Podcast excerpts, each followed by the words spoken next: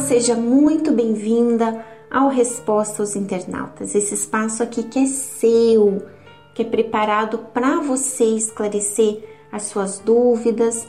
É claro, minha amiga, que não existe nada melhor do que você conversar pessoalmente, né? Do que você expor ali as suas dúvidas, você expor detalhes que muitas vezes você não consegue expor aqui e com alguém que realmente tem como lhe orientar.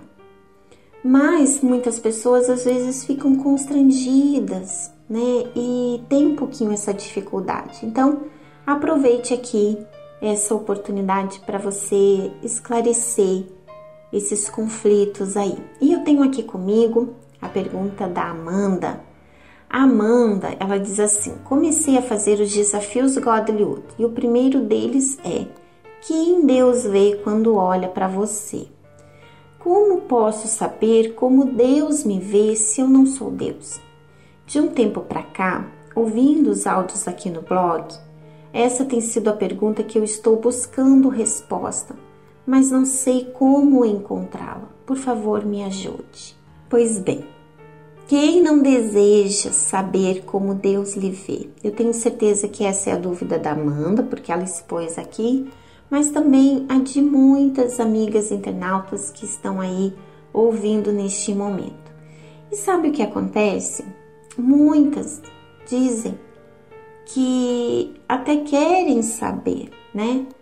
Mas no dia a dia não há de fato um interesse, não há uma disposição para conhecer o que Deus vê a seu respeito. Sabe por quê? Porque isso vai exigir muito de você, vai exigir muito da sua fé. No seu dia a dia, você não consegue ouvir quem está do seu lado, sua mãe, seu pai, sua amiga, seu esposo, sua esposa, o seu pastor que quer te ensinar, e que muitas vezes, pelo fato de você não enxergar os seus erros, essa pessoa expõe para você, para lhe ajudar, mas você não aceita, você ignora, você despreza.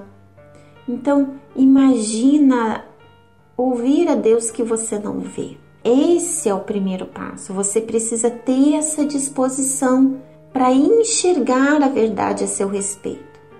E que verdade é essa? Eu vou dar um exemplo aqui a meu próprio respeito. Quando as pessoas olham para mim, o que elas veem? Elas me veem mediante aquilo que os olhos físicos delas alcançam.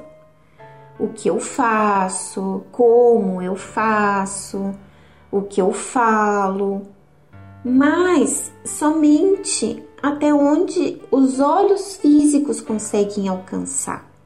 Mas Deus, minha amiga, ele vê além. Ele vê o que está lá no íntimo, no meu íntimo e que ninguém mais vê. Ele vê o que eu estou fazendo, mas ele vê a intenção por detrás de tudo que eu faço, de tudo que eu falo. As pessoas não conseguem ver essas intenções, esses detalhes, mas Deus vê.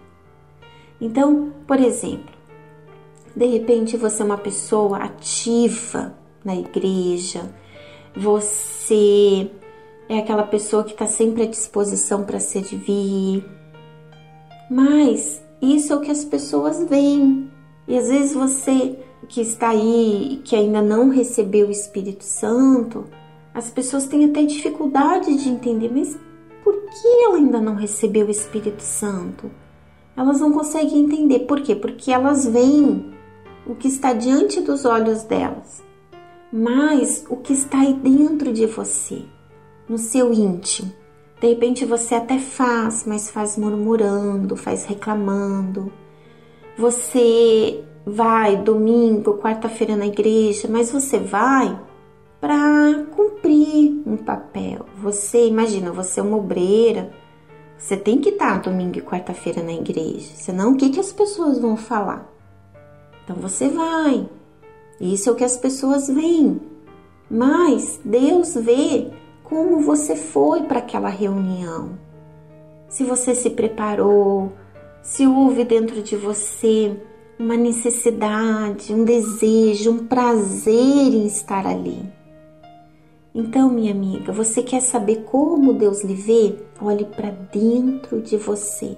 Avalie o que você pensa, o que você sente, as suas intenções por detrás de tudo. Tudo que você fala, tudo que você faz. Essas coisas, como eu disse, ninguém vê, mas Deus vê.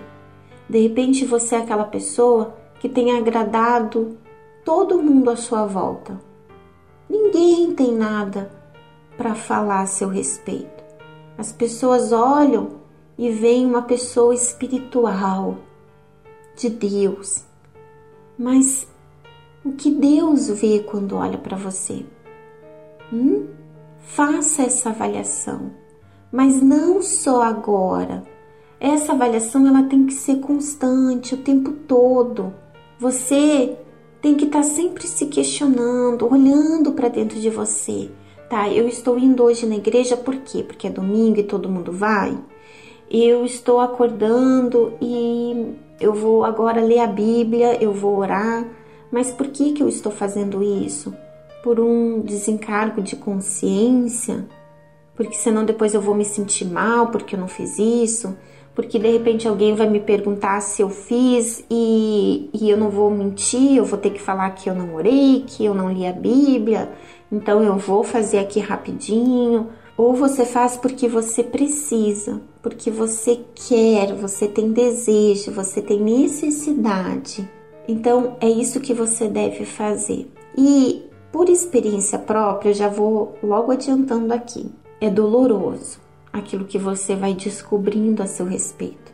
É doloroso. Você vai ver coisas muito feias, mas ao mesmo tempo, minha amiga, olha que glorioso. Você, à medida que for descobrindo essas falhas, esses erros, essas intenções ruins, carnais, você vai ao mesmo tempo ter a oportunidade de mudar, de exigir de você essa mudança, de se aproximar de Deus, de pedir a Ele para que Ele venha moldá-la, e você vai se tornar quem Deus quer que você seja.